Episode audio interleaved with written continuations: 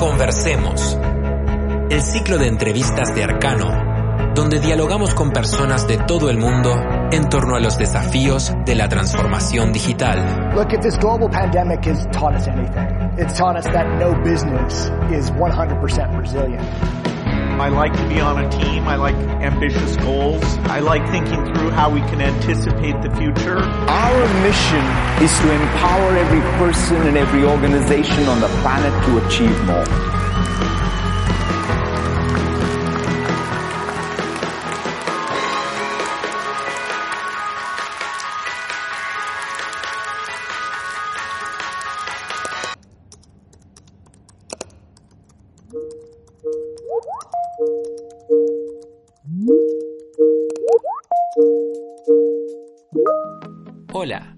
En este capítulo de Arcano Podcast, Juan Polié nos presenta una conversación con Jorge Corral, quien cofundó una exitosa empresa dedicada a la venta de servicios hacia Estados Unidos, tuvo un recordado paso por Arcano y da clases en la universidad sobre el negocio del software.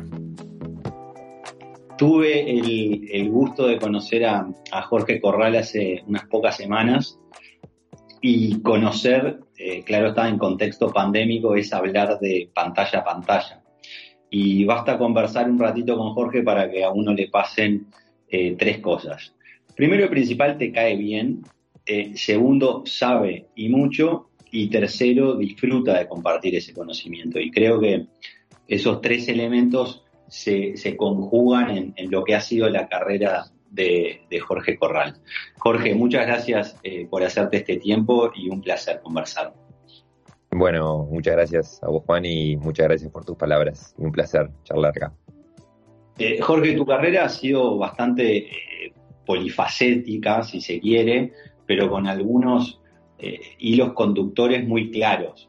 Em, yo prefiero que te presentes vos antes que ponerme a recitar tu, extenso eh, currículum, pero a grandes rasgos em, estudiaste en, Uruguay, en Francia, en Holanda, em, has hecho trabajos y haces trabajos de consultoría, eh, fuiste coordinador académico del Instituto BIOS en Uruguay, em, sos coach ontológico, das una materia que se llama el negocio del software en la Facultad de Ingeniería de la Universidad de la República en Uruguay. ¿Cómo te presentás hoy día? Bueno, em, a ver, eh, empezaría por, lo más importante, que, es que soy padre, tengo una nena, eh, me apasiona viajar, tengo 44 años, em, algunos pocos hobbies y muchas inquietudes. Y, bueno, yendo un poquito más a, a lo que es formación, eh, tengo un grado en Ingeniería en Sistemas acá en Uruguay un posgrado en gestión de tecnologías y una maestría en agroinformática. Y bueno, desde, en particular con, Arcano, que para mí es como, como mi casa, desde el 2010 eh, que entré a Arcano y bueno, he, participado más cerca o más lejos, ya sea directo o indirectamente, en particular tanto por Arcano como por Conexio, que seguramente después charlemos un poco. Y, y hoy, en esencia, mi, mi actividad como que pasa, yo diría, como por dos, por dos lados, ¿no? Por un lado es ayudar a empresas de tecnología y, en particular a, empresas de servicios de tecnología eh, en temas comerciales y de estrategia de negocios, particularmente para la venta en Estados Unidos. Eh, y eso implica ya sea trabajando yo en las empresas o haciendo consultoría. Y la otra pata es dar clase, que como decías, doy clase en realidad, es, esa, asignatura tiene unos 8 o 9 años, pero hace casi 20 años que doy clase en la Facultad de Ingeniería de la Universidad de la República en Uruguay. Bien, de, la introducción creo que me, faltaron este, dos aspectos no menores. Uno, eh, repasar tu, pasado por Arcano y el otro que eh, precisamente por haber estado ahí, bueno, cofundaste una exitosa empresa de tecnología que se centró en la venta de, eh, de servicios hacia Estados Unidos, que era Conexio, y, sobre, sobre, el, sobre el cual vamos a ahondar. Em, ¿Cuáles dirías, eh, Jorge, que han sido eh, tus grandes motivaciones a lo largo de todos estos años? Y si han cambiado, y por el momento de la carrera en la que estás, ¿cuáles son tus motivaciones de aquí en adelante? Bueno, está, es, bien de, coaching ontológico esa pregunta, de hecho, porque va, va a la esencia nuestra, ¿no? va al ser que somos. Em, y bueno, y justamente ese ser va cambiando, ¿no? Y la verdad que creo que una constante es aprender. Y, eso capaz que también un poquito se ve en, un par de focos que he tenido durante mi formación. Eh, eh, en el hecho, por ejemplo, de haber trabajado varios años con agrónomos eh, y, en tener como muchas actividades diferentes. O sea que yo diría que la constante, en mi caso, es aprender. O sea, me, mueve el, aprender y, tal vez el cambio o uno de los cambios es que yo siento que antes me motivaba más como, centrarme más en, en mi carrera profesional, por ejemplo, ¿no? O sea, eh, capaz que es centrarme más mirándome el ombligo, ¿sí? Y ahora, y ahora ya desde hace unos cuantos años, lo que me motiva es mucho más motivar a otros, ¿no? O sea, apoyar a otros, empoderar, co-construir con otros, transmitir, formar. Entonces, tal vez ahí haya habido una de las, de las grandes eh, maduraciones, ¿no? De, de, mis motivaciones. ¿Y crees que precisamente ese, ese, esos cursos, esa formación en, en coach ontológico, eh, obviamente además de, ayudarte a empoderar y a formar y a aconsejar y acompañar, eh, te ayuda a ser mejor profesional en, en, tu rama inicial? Sin duda, sin duda. Y, casi que te subiría la apuesta y te diría que, formaciones como, como, la de coaching ontológico eh, te ayuda a ser mejor persona. Punto. Y, y, una de las cosas que te ayuda es en particular a conocerte más y, a mejorar la comunicación. Dos, dos cosas esenciales, eh, una, una de ellas hablaremos eh, eh, en un ratito. escribiste un texto extenso pero bien interesante sobre el caso Conexio, que se llama, que se subtitula, mejor dicho, cómo creamos casi de cero una empresa de servicios de IT en América Latina que exporta a Estados Unidos. un caso eh, que tiene sus particularidades. Ahora nos vas a contar un caso emblemático, si se quiere. Eh, ¿Cómo le contarías Conexio a alguien que no, que no está en este rubro, que no entiende mucho de tecnología, eh, para empezar? Y después, ¿qué te aportó esa experiencia? Mm. ¿Cómo se lo explicaría a mi madre, por ejemplo? Perfecto, ideal. Ahí va. bueno, sí, primero el, el, caso Conexio al, que hacer referencia, eh, que tenés razón con lo de un poco extenso, porque son como creo que 70 páginas que quedó. Creo que 68, eh, que las leí todas, pero muy, buenas igual, muy buenas, pero sí, no era corto. no, no, no era corto. Igual le puse fotitos como para hacerlo un poco más, más llevadero. pero, pero e, eso, eh, a ver, la, la, propia escritura de ese, de ese documento, que me dio un placer infinito escribirlo, creo que también muestra eh, qué cosas me mueven, ¿no? Eh, y, y, obviamente la parte de transmitir y comunicar me encanta, me encanta. Y bueno, entre otras cosas también por eso doy clase y no he dejado de hacerlo. Y, y bueno, yendo un poquito más a, a, lo que, a lo que fue mi experiencia en Conexio, y bueno, y, es Conexio porque obviamente que, que, sigue hasta el día de hoy, eh, capaz que empezaría con un pequeño apunte con, con lo del casi, ¿no? Porque el, el título es ¿Cómo creamos casi de cero una empresa de servicios de IT América Latina que exporta a Estados Unidos. Y lo de casi tiene mucho que ver con, la fundación de Conexio. O Conexio se funda a partir de tres empresas de servicios de Uruguay, que son Arcano, por supuesto, Pixis y UruguayT. Entonces, es un caso eh, bien interesante y por eso yo, yo digo, la creamos, si bien se creó de cero y toda la estructura y, y bueno, todo lo que hicimos fue de cero, no, no se puede obviar la experiencia tremenda que ya tenían esas tres empresas, ¿verdad? Por eso no, no, me animé al principio a poner que, se hizo de la nada, ¿no? Y, fue un caso súper interesante eh, porque es un caso de creación, de formación de, una empresa a partir de la sinergia muy íntima de otras tres empresas diferentes, ¿sí? Porque tanto Arcana como Pixis como Urité son empresas totalmente independientes entre sí, deciden juntarse para crear una nueva entidad. Entonces ya desde el vamos había unas pautas súper súper buenas de, qué tipo de cultura queríamos crear. Y, como para decir un poquito qué es lo que, lo que es Conexio, lo que hace Conexio, bueno, es una empresa que exporta absolutamente todo el, software que produce. Eh, al día de hoy emplea más o menos a unas 60 personas, donde más de la mitad están en Uruguay y el resto en América Latina. Y obviamente son empleos de muy alta calidad y, que se pagan muy bien. En general todos los, empleos de tecnología y más cuando se trabaja con, con tecnologías de nicho, tecnologías muy particulares como, como la que trabaja Conexio, que en particular es de Adobe. Y en esencia lo que hacemos es construir o ayudar a construir los sitios web más grandes del mundo. O sea, yo sé que suena un poco tal vez grandilocuente, pero, pero es así. Y después me, preguntabas qué, qué, me dejó, ¿no?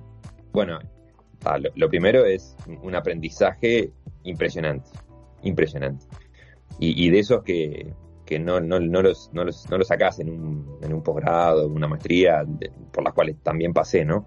Pero es, es, esa, ese aprendizaje que lo haces haciendo, ¿no? O sea, que lo obtenés haciendo. Y, y después, tratando de, como de hilar un poquito más fino, eh, me dejó también mucha claridad en cómo generar confianza con Estados Unidos, que es algo absolutamente indispensable. Después me dejó muchos viajes, que como decía al principio es algo que me apasiona. Y de hecho, eh, alguna vez con, Juan Suárez de Arcano bromeábamos con el término traviajar, eh, trabajar viajando. Y bueno, y, en particular a Estados Unidos y alguna vez a Europa, pero fueron decenas de viajes de negocios.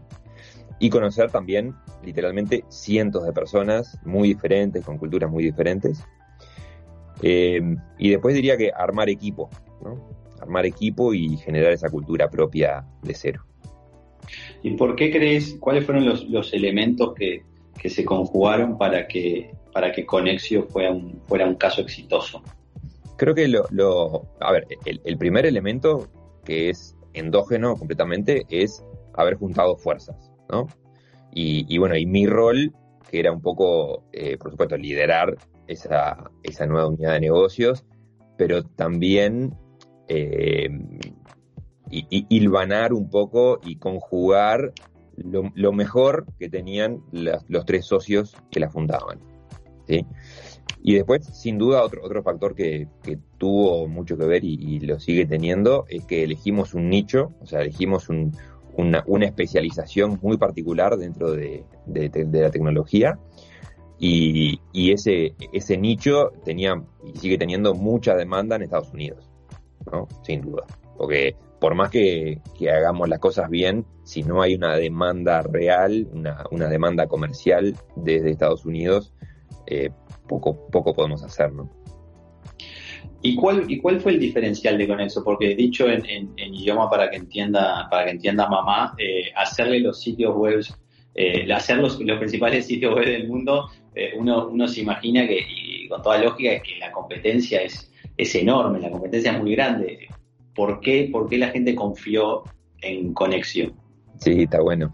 A ver, la, primera capaz nota es que, que, sobre todo al principio, Conexión no pretendía ir directamente al cliente final a venderle su sitio web enorme.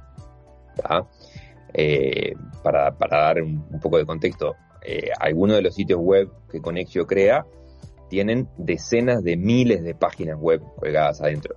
¿sí? Por eso cuando digo que realmente son los sitios web más grandes del mundo, eh, es así, por más que suene un poco, un poco loco. Y, sobre todo al principio, Conexio en realidad no apuntó al segmento de cliente que llamaríamos cliente final. ¿sí?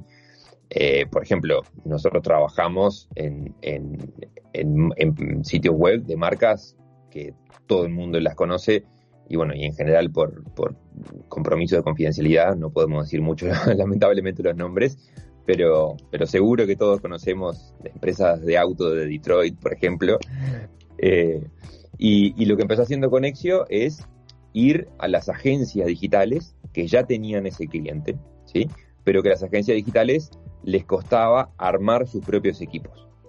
Entonces, en realidad, trabajamos mucho, y de hecho se sigue haciendo tal vez en, menor grado hasta el día de hoy, trabajamos mucho con ese intermediario, ¿sí? que es una agencia digital en Estados Unidos de primer nivel, que ya tiene la cuenta con un cliente multimillonario y, multinacional, pero le falta el, músculo tecnológico y, tener un, un, equipo experto en esa plataforma. ¿Se entiende? Se entiende perfectamente. Jorge, Estados Unidos es el principal comprador de tecnología del mundo. Todos, en todos lados, quieren vender ahí. La competencia, claro, está muy grande. ¿Cómo saber si, una empresa está lista para hacerlo? Yo creo que para responder eso, primero volvería a, lo que sobrevolé hoy, ¿no? Que la venta de servicios de IT se basa muchísimo en la confianza, muchísimo. O sea, la, venta de tecnología en general eh, se basa en la confianza, pero en particular de servicios. O sea, y, acá tal vez para, para, el que no lo haya visto así o, o para el que no sea del rubro, ¿no? Imagínate que cuando un cliente viene con requerimientos, ¿no? Como por ejemplo, no sé, quiero cambiar mi sitio web, ¿no? A la plataforma de Adobe, que es lo que hace Conexio, viene con una lista de requerimientos eh, escritos por mail o lo que sea, y viene con, con, un montón de expectativas en su cabeza, que esas por supuesto que son implícitas y rara vez están explicitadas en blanco y negro, y nos empieza a pagar, ¿sí? Mes a mes, por, por el esfuerzo que nosotros vamos haciendo, con la esperanza de que de aquí a seis meses, nueve meses o a veces más, le terminemos lo que ese papel decía y lo que las expectativas que tenía en su cabeza. ¿sí? Entonces, literalmente nos empieza casi que a dar plata por adelantado y por supuesto que nosotros vamos mostrando avances, ¿no? Y bueno, ya, ya tenemos una reputación y, evidencia. Pero en esencia, este, nos paga confiando en que en un montón de tiempo más adelante va a tener lo que le estamos prometiendo. ¿sí? Y eso se agranda todavía cuando querés construir esa relación comercial a 10.000 kilómetros de distancia y con un país que a veces se llama Uruguay, a veces se, llama Uruguay, o sea, no nos conocen en general, ¿no? No hay mucha referencia y bueno, y, tal vez con otros países de la región, tal vez como, como Chile, Argentina, son un poco más conocidos, pero no tanto más. Entonces, el tema de la, de la generación de confianza con Estados Unidos es absolutamente importante. Absolutamente. Entonces, la habilidad de generar esa confianza, en este caso de un americano, es, es un deal breaker. Es, tenemos que tenerlo o tenemos que lograrlo, sí o sí, desde el día cero. ¿no? Y después algunas cosas un poco más, tal vez más obvias, eh, bueno, tener una propuesta de valor y un servicio acorde a esa propuesta de valor del cual haya evidencia de escasez, un poco como decía antes. O sea, si bien Estados Unidos tiene lo que se llama un, gap eh, tecnológico, o sea, le, falta mano de obra, tampoco quiere decir que le falte absolutamente todo en todo. Y es más, eh, en general le falta más mano de obra en ciertos nichos específicos, entonces lo que tendríamos que hacer nosotros es estudiar de antemano en qué nicho, si es que nos vamos a meter en un nicho, ¿no? Para diferenciarnos o para especializarnos, en cuál meternos. ¿ah? Y bueno, y después, obviamente que te van a juzgar por la calidad del, trabajo que haces. ¿no? Esto es algo que yo siempre hablaba con, con, los muchachos de la empresa, de Conexio. Eh, yo como vendedor puedo, puedo plantar esa semilla en, el americano que diga, mm, ok, parece todo bien, bueno, voy a probar a esta gente. Pero es eso, ni, siquiera casi que nos va a, comprar, nos va a probar, ¿no? Capaz que un par de sprints, ¿no? O sea, un par de, de ciclo de desarrollo o un mes de desarrollo. Ahora, después va, va a seguir si realmente la calidad de lo que le hacemos es buena, ¿no? Lo que decimos, la calidad del delivery. Y ahí es donde entra en juego todo el equipo de operaciones y por eso en definitiva eh, todos vendemos. Tal vez los comerciales somos como el punta de lanza, pero todos en la empresa vendemos. Es como que el comercial puede abrir la puerta, pero después eh, eh, el encargado de que esa puerta se mantenga abierta es, es operaciones, ¿no? Exacto. Exacto, totalmente. Eh, y cuando, cuando hablabas de a 10.000 kilómetros de distancia, era, era real, porque eh, eh, en general la, presencia de Conexio física en Estados Unidos, cuando existió, era, era relativamente menor, ¿no? ¿no? No es que llegaran a tener oficinas allá. Correcto, correcto. Eh, lo, que llegamos a tener por un periodo de tiempo fue eh, lo que llamamos un BDM, ¿no? Un Business Development Manager, o sea, un, representante de ventas o un vendedor eh, en San Francisco, y eso fue por un tiempo. Y después, pero en esencia, toda la prospección que, hicimos en Conexio fue remota. de hecho, ahora Conexio sí tenemos un proyecto para, para tener una presencia una persona presente, digamos, 100% en Estados Unidos, pero ya tenemos más de 60 personas, ¿no? Entonces, también es un poco derribar ese mito de que para vender en Estados Unidos tenés que estar en Estados Unidos. Bueno, no necesariamente. Hay quienes lo han hecho y por supuesto siempre va a sumar estar allá, pero para, para estas latitudes poner a alguien eh, permanente en Estados Unidos suele ser un costo muy importante. Y costo a nivel global, porque o, un costo a nivel ya sea económico, o si uno de los socios se va, un costo a nivel personal, ¿no? Mm. Em, sé que no hay, no hay, no hay recetas, eh, ¿no? ni mágicas ni infalibles, pero ahora pensando en lo que, lo que venías diciendo, Jorge, em, se, puede, se puede pensar que cuanto, cuanto más de nicho seas, cuanto más de nicho sea tu oferta de valor, capaz que menos necesidad de estar, de tener una presencia grande ahí o no. Eh, puede ser, puede ser, pero yo creo que hay otro factor que importa más y es a quién le querés vender. O sea, el segmento cliente, como decimos más, más técnicamente este, en consultoría, eh, el tipo de cliente a quien quiera venderle. ¿sí? Y ahí, como para, para hacerlo un poco fácil, ¿no? Eh, venderle a otra empresa de tecnología ¿sí? nos es un poco más fácil y ellos ya están acostumbrados, ¿no? ya, saben qué esperar de nosotros, entonces se facilita un poco eh, hacerlo en forma remota o, viajando, por supuesto, ¿no? Porque también, y eso lo digo entre paréntesis, eh, creo que no hubo, sí, hubo un caso, que es la excepción que confirma la regla, ¿no? Pero en todos los demás casos, en el 99,9% de, de, los proyectos que ganamos, los ganamos porque yo los vi cara a cara primero. O sea que para nosotros el, tema de viajar fue súper importante. ¿ah? Pero bueno, para terminar lo que me decías, eh, venderle a una empresa de tecnología es un poco más sencillo. Ahora, si queremos venderle, por ejemplo, a un cliente final, queremos venderle directo, eh, seguramente sea más conveniente estar más cerca físicamente en Estados Unidos, ¿no? Y hay, hay forma de darse cuenta, eh, siempre pensando en, atacar el, mercado estadounidense, ¿no? Pero hay forma de darse cuenta si, si uno no tiene una oferta de valor realmente diferente eh, antes de, pasarse dos o tres años intentando vender ahí. Sí, sí. Yo diría que hay forma de darse cuenta, sobre todo sobre la marcha, lo cual no, no es muy agradable, por supuesto. Eh, es más difícil darse cuenta ex ante, ¿no? O sea, de, antemano. Por eso, lo que yo recomendaría y, que, lo hicimos con, con Conexio fue antes de, abrir las puertas de un nuevo emprendimiento para Estados Unidos, es tratar de hacer todos los deberes que se te puedan ocurrir, ¿no? Todas las investigaciones, investigar el mercado, eh, hacer algunos experimentos, invertir un poquito tal vez para algunos experimentos, hacer algún viaje eh, tipo fase cero, o sea, tratar de hacer todo lo que podamos de antemano como para, no para asegurarnos, porque creo que es muy difícil asegurarse de que vamos a tener un buen negocio. A ver, si yo pudiera pagarle, no sé, 100, 200 mil dólares a, a, una de las consultoras Big Four para que me diga a ver si hay un negocio, tal vez tendría cierta certeza, pero seguramente no es el caso de la mayoría de las empresas de tecnología de América del Sur, ¿no? Mm. Entonces, eh, los deberes previos es fundamental. Y después, en la y bueno, y por lo menos eh, ver, tener esa sensación de que pareciera que hay un negocio. Entonces, bueno, seguimos cada vez más invirtiendo y dedicándole más, ¿no?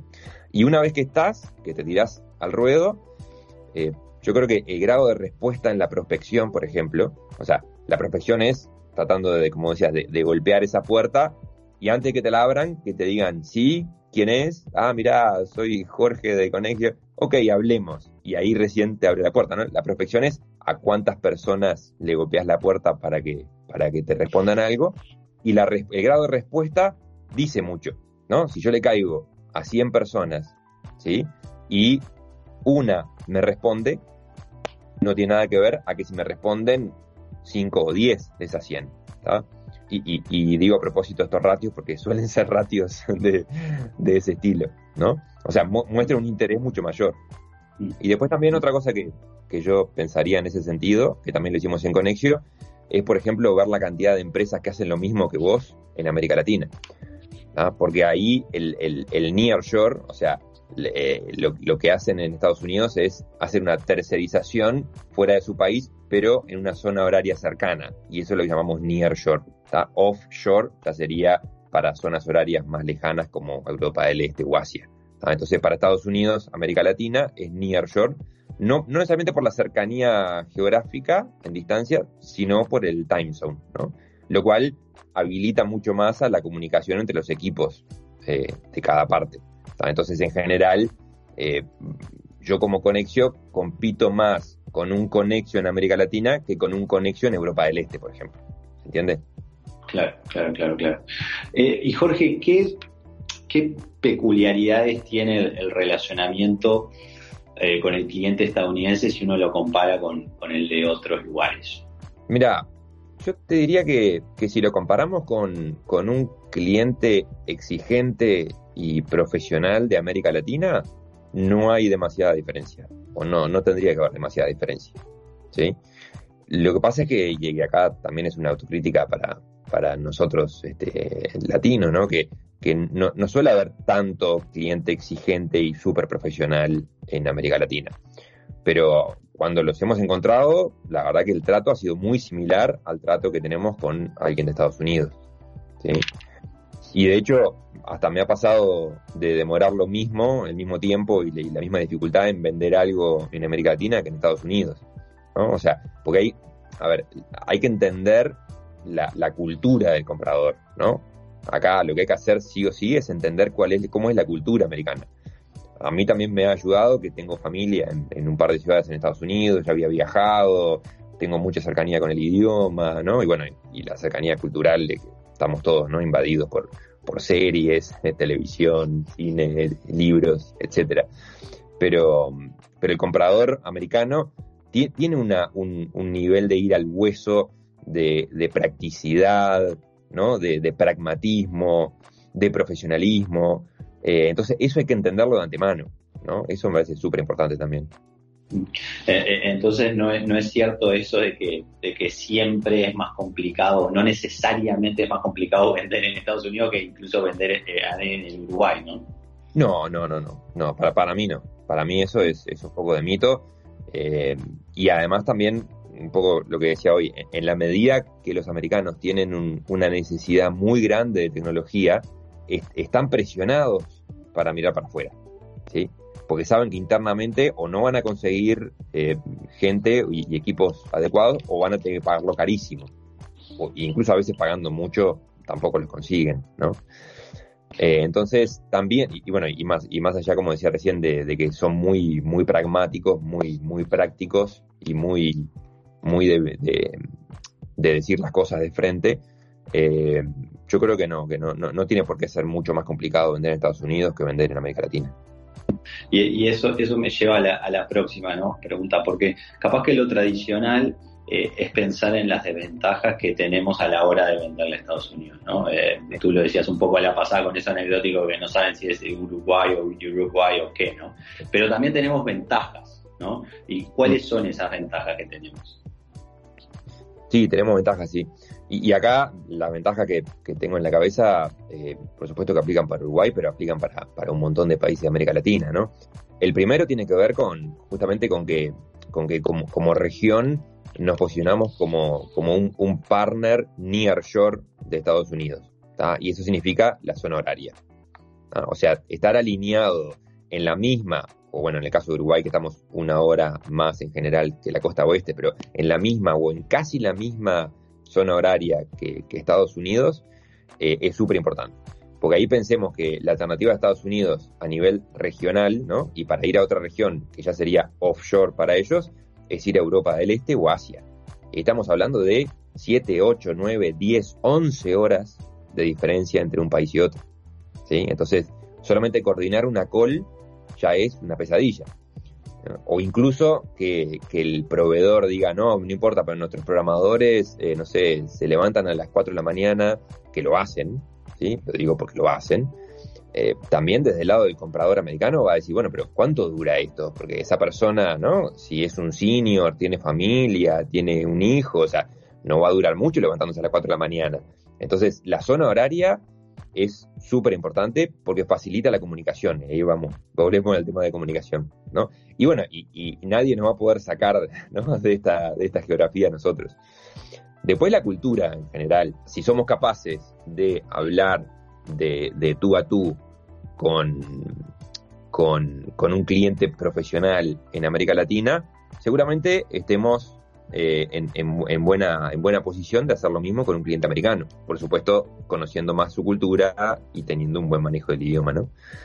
Después el, precio, no nos vamos tampoco a, mentir a nosotros mismos, ¿no? O sea, tenemos un, precio que obviamente es mucho más, mucho más bajo que, que el interno en Estados Unidos, pero particularmente en mi experiencia y, lo que aconsejo es no, no decir el precio como primer elemento, porque además no somos la región más barata, ni que hablar, Asia es mucho más barato que nosotros. Entonces, ahí la recomendación, y algo que, sin duda es una ventaja, es la relación calidad-precio que tenemos como región. Jorge, en, alguna charla que has dado, eh, has hecho hincapié en el concepto no hacer uruguayeses. ¿Qué sería hacer uruguayeses? bueno, eh, veo que te tomaste en serio leer, leer las charlas y el, y el caso con éxito. Eh, lo de no ser uruguayeses, eh, a lo que quise referirme ahí, es a lo, capaz que a lo que llamamos en el Río de la Plata la viveza criolla. Y la viveza criolla es, es como ese mindset como de, ventajear, ¿no? Ni bien podamos, o, de ser mezquinos con respecto a, la relación o a lo que le damos al cliente, o a tratar de darle lo menos posible, maximizando absolutamente nuestra ganancia, ¿no? De, como dicen los gringos, cutting corners, ¿no? Como, como de, de saltearse cosas. Bueno, eso es todo lo que no tenemos que hacer si queremos vender en Estados Unidos. Ni siquiera, ni siquiera vender, si queremos dar una buena impresión. Porque esa es otra, o sea, para Estados Unidos hay que ser bueno y parecer bueno. Porque si no pareces bueno, ni siquiera te van a contestar ¿no? E, ese golpeo, el golpecito en la puerta. Entonces, yo a veces doy el ejemplo, ¿no? Eh, lo que vendemos mucho en Conexio y bueno, y en muchas empresas de tecnología de América Latina es en modalidad tiempo y materiales para Estados Unidos. O sea que el cliente americano nos paga por las horas, por cada hora trabajada de nuestros muchachos, ¿no? de, los desarrolladores. Bueno, obviamente que a 10.000 kilómetros de distancia, si aquí o allá le maquillo esos números, seguramente no se dé cuenta.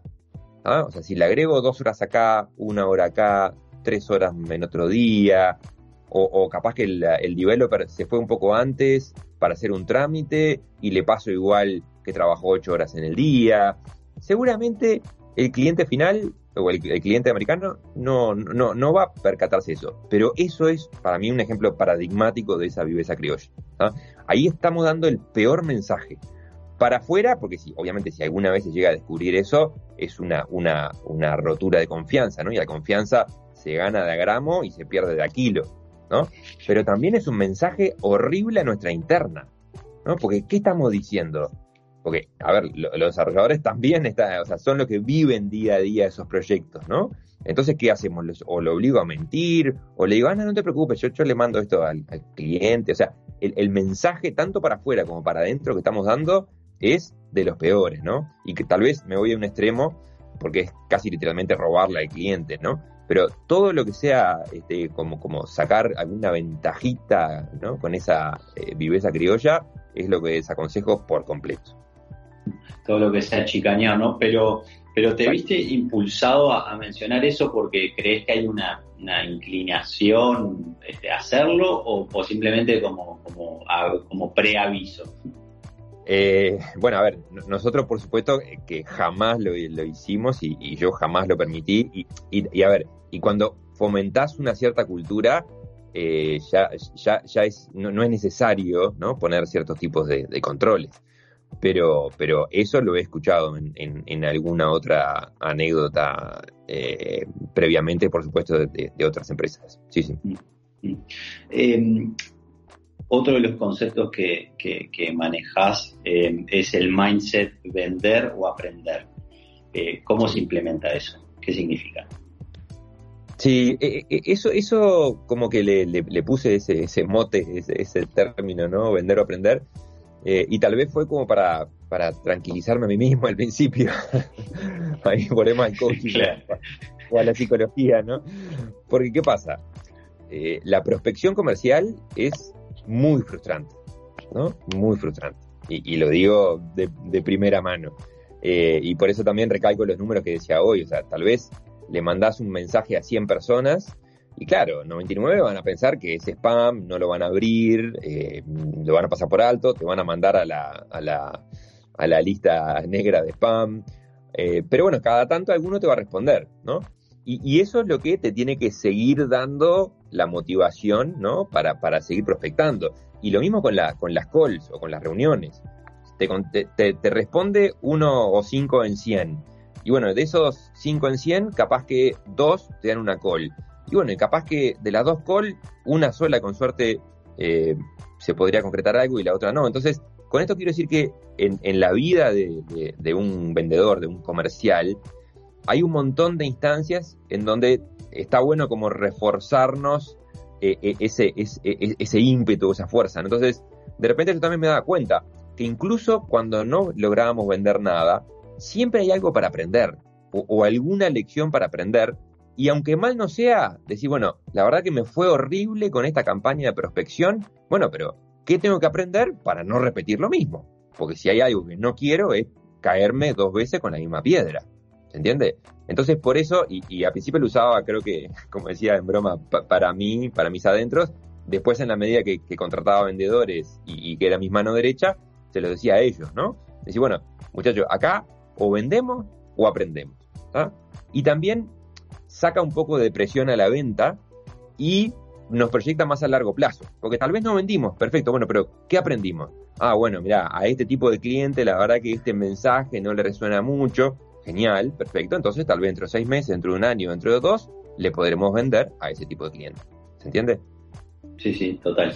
Eh, capaz que también es, eh, es una manera de, de alcanzar ese delicado eh, ese delicado balance entre, entre no frustrarse, eh, no, no tomarse el rechazo eh, a nivel personal, pero sí sacar algo en limpio y sí mantener esa, esa disciplina y esa constancia necesaria para terminar vendiendo en algún momento. Tal cual, tal cual, totalmente. en alguna de las varias presentaciones que, que, circulan en internet este, que, hace, que has dado, eh, se hace mención a un dato que me gustó, que es que el, 50% de ser una startup tiene que ver con la comunicación. Em, eh, y me gustaría que, ahondes un poco en la idea y, me surge la pregunta de si, mm. de si te parece que hay suficiente conciencia de la, de la importancia, de la relevancia de una buena comunicación en empresas de tecnología. Sí, o sea que no, no me acuerdo en dónde, en dónde estaba eso, pero te creo. Y, y además... Este... Créeme, créeme, créeme que no me lo inventé. sí, sí, te creo y, y, además lo compro, además, ¿no? Y, y, si lo dije yo, lo, lo, vuelvo a comprar a ese concepto, ¿no? Y, de hecho, también, una de las cosas que no comenté, pero trabajo hace cuatro años en una incubadora acá en Uruguay, eh, Ingenio se llama, del LATU, eh, y bueno, y trabajo también a diario con, con, empresas incubadas, que son startups de pequeño porte, ¿no? Y sigo validando justamente ese, ese punto de la comunicación. Eh, la verdad que sin duda, sin duda. Y, mm, y también, para volver un poquito a lo que decía hoy de, coaching ontológico, eh, yo hice un par de cursos y uno lo terminé hace poco. Y de repente, una de las cosas que, que nos decían este, un especialista es, que una forma, o, si quieren, otra forma de ver a una organización, y una empresa, por supuesto, que es un caso de una organización, es que una organización es un conjunto de conversaciones para coordinar acciones. ¿sí? Entonces, en una, en una empresa. Si no hablamos entre nosotros para coordinar acciones, o sea, ya sea hay que entregar esto, hay que hacer esto, qué pasó con esto, levantemos la mano, hablemos con el cliente, hablemos con el contador, con talento, con recursos humanos, etcétera, ¿no? En la medida que, nos cueste más tener conversaciones, y por ejemplo, que nos cueste tener conversaciones difíciles, ¿sí? Menos efectivos vamos a ser. Y eso también aplica hacia adentro de la organización tan, tanto como aplica hacia afuera con clientes. Y, ahí también voy a, a, otro, a otra cosa que no me acuerdo de dónde la, leí hace muchos años. Y es que las empresas, decía así, las empresas no le compran a empresas, las personas les compran a otras personas. ¿Sí? Y, eso como que para resaltar la importancia de generar vínculos, ¿no? La importancia de generar confianza, de generar relaciones. Y de hecho, y un poco volviendo a tu pregunta de qué me gustaba, qué me apasionaba, ¿no? Eh, es eso, es a mí me gusta generar vínculos. Que después termine en algo comercial o no, bueno, después lo veremos. Pero si no hay un vínculo en este tipo de, ¿no? de, de, generación de confianza, de venta de confianza, si no, si no generamos un vínculo es imposible. ¿Y cómo generamos un vínculo si no hay buena comunicación? ¿Cómo generamos confianza, confianza si no hay buena comunicación? Y en general tenemos un, déficit en, conocimiento y aplicación de habilidades blandas, ¿no? tan indispensables para esto que bien resumís, que en definitiva estamos eh, vendiendo entre personas, no entre empresas. Sí. sí, sí, hay un déficit total. Y de hecho, a ver, yo soy ingeniero de formación y, en mi carrera eh, no me hablaron prácticamente, o bueno, y cuando digo prácticamente creo que soy generoso, no, no me hablaron prácticamente nada de estas famosas eh, soft skills, ¿no? Habilidades blandas, que hasta incluso el término parece despectivo, ¿no? Porque como blando, como casi como secundario, y son súper importantes. Y es más, las habilidades duras, o sea, aprender, no sé, aprender Python ¿ah? para un programador, capaz que le lleva un par de meses. Ahora, aprender a comunicarse le va a llevar meses o años. ¿No? Entonces, muchas veces las habilidades esas blandas como nos tocan más la fibra nuestra, nos lleva mucho más tiempo de, nutrir que las duras. Total. Y no tiene, y como decís, no tienen el, no tienen un gran marketing. Capaz que habría que pensar en cambiarle el nombre. Sí, sí. Y, hablando de, enseñar y de universidad, eh, hace nueve años creaste precisamente una materia para la Facultad de Ingeniería de la Universidad de la República aquí en Uruguay, eh, que se llama El negocio del software. ¿Qué aprendiste, qué has aprendido enseñando?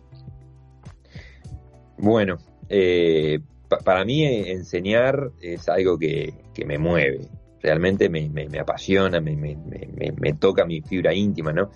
Yo me acuerdo hace varios años que leí un libro que se llama Flow de de un psicólogo, Mijail, y el apellido la verdad que es bastante impronunciable, pero, pero que habla de, justamente de, cuando vos te sentís eh, que, está fluyendo lo que estás haciendo, ¿no? Eso de que, de que perdés un poco la sensación del tiempo, eh, no, estás, no estás viéndote a vos mismo, sino que estás en, constante conexión con lo que estás haciendo, ¿no? Y bueno, y, el, y el, el, autor da, da muchos ejemplos de, de, de deportistas profesionales y bueno, y, yo dando clases siento eso, ¿no? Siento que, fluyo. Y de repente, uy, se terminó la hora y, ta, y tengo, que dejar de hablar y, soltarlo, ¿no?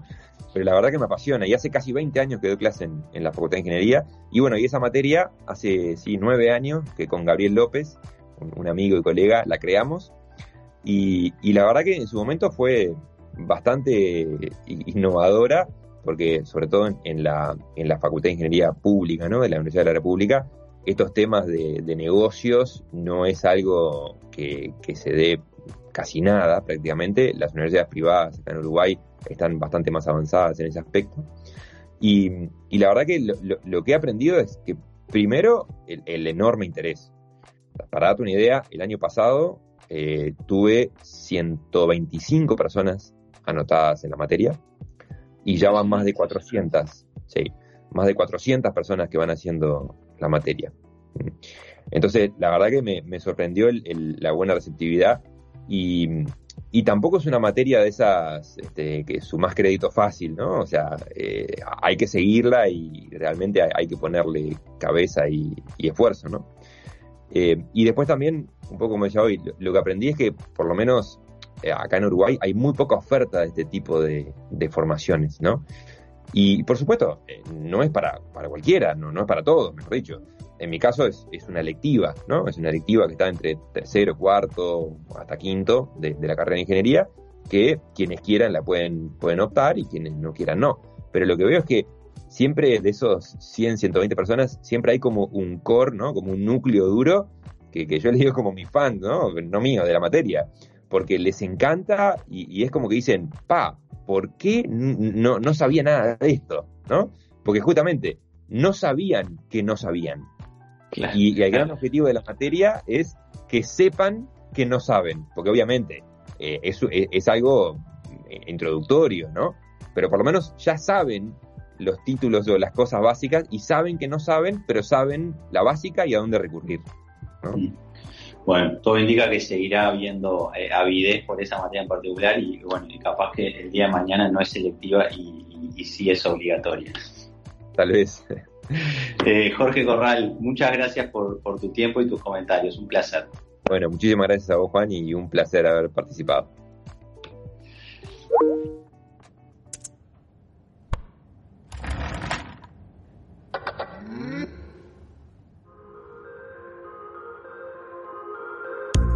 Conversemos es parte de Arcano Podcast.